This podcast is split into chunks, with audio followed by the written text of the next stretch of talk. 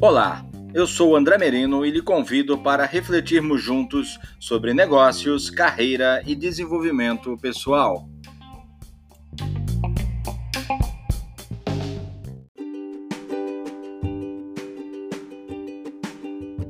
A cultura Disney de excelência.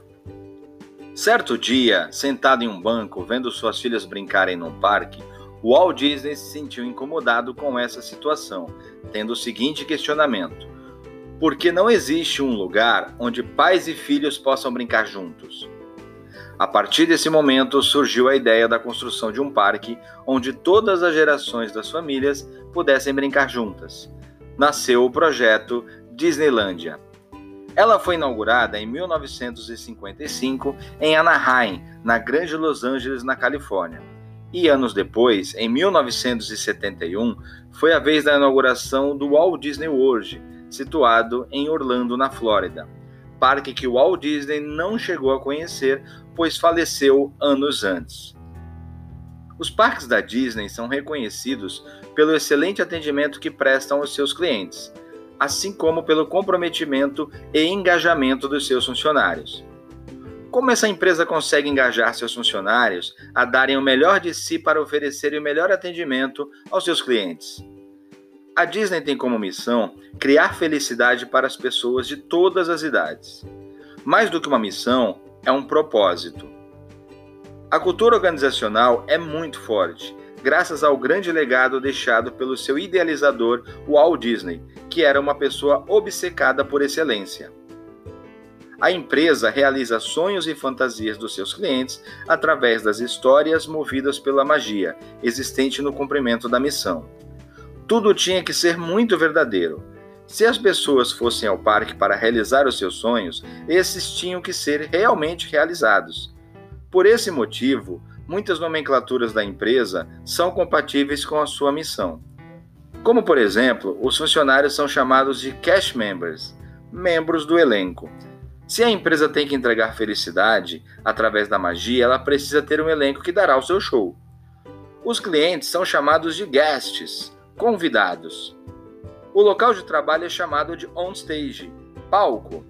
Isso mesmo, o local onde os membros do elenco darão o seu show. Quando os cast members não estão no palco, ou seja, não estão trabalhando, eles estão no backstage, nos bastidores.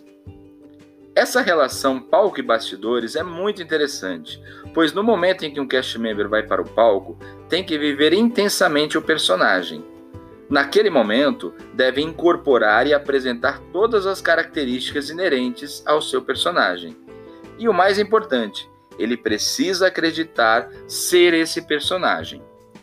Muitas pessoas me perguntam se todos os cast members estão felizes o tempo inteiro, todos os dias. É claro que não. São seres humanos como nós.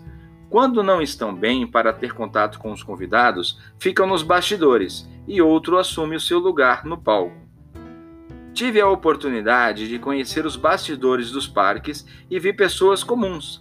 Fora do palco, são trabalhadores normais como de qualquer outra empresa. Outra pergunta que me fazem bastante é se o trabalho na Disney é só diversão. Minha resposta é direta: não. Os cast members trabalham muito, pois há uma grande cobrança quanto à excelência. Trata-se de, em muitos casos, trabalhos muito repetitivos e desgastantes. Claro que a partir do momento em que se desempenha sua função como esperada, divertindo e deixando outros felizes, você também se diverte. Ao chegarem à linha que divide os bastidores do palco, os cast members dão uma última respirada Conferem se está tudo bem, principalmente com a sua fantasia, como são chamados os uniformes, e depois partem para o palco. A missão da empresa está muito clara nas atividades de cada um. Todos sabem que, mais do que executar a sua função, devem criar felicidade através dela. Isso é propósito. Propósito não é o que se faz, mas sim o porquê se faz.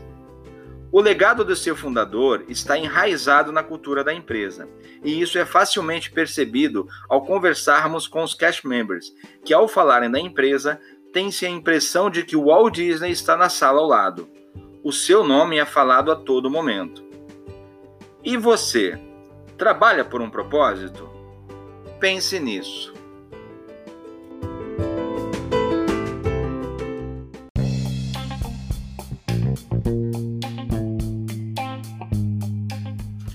Obrigado por ouvir este podcast até o final. Eu sou André Merino, palestrante e treinador comportamental, e convido você a conhecer o meu trabalho no site andremerino.com.br, além das redes sociais LinkedIn, Facebook, Instagram. Espero por você e até a próxima.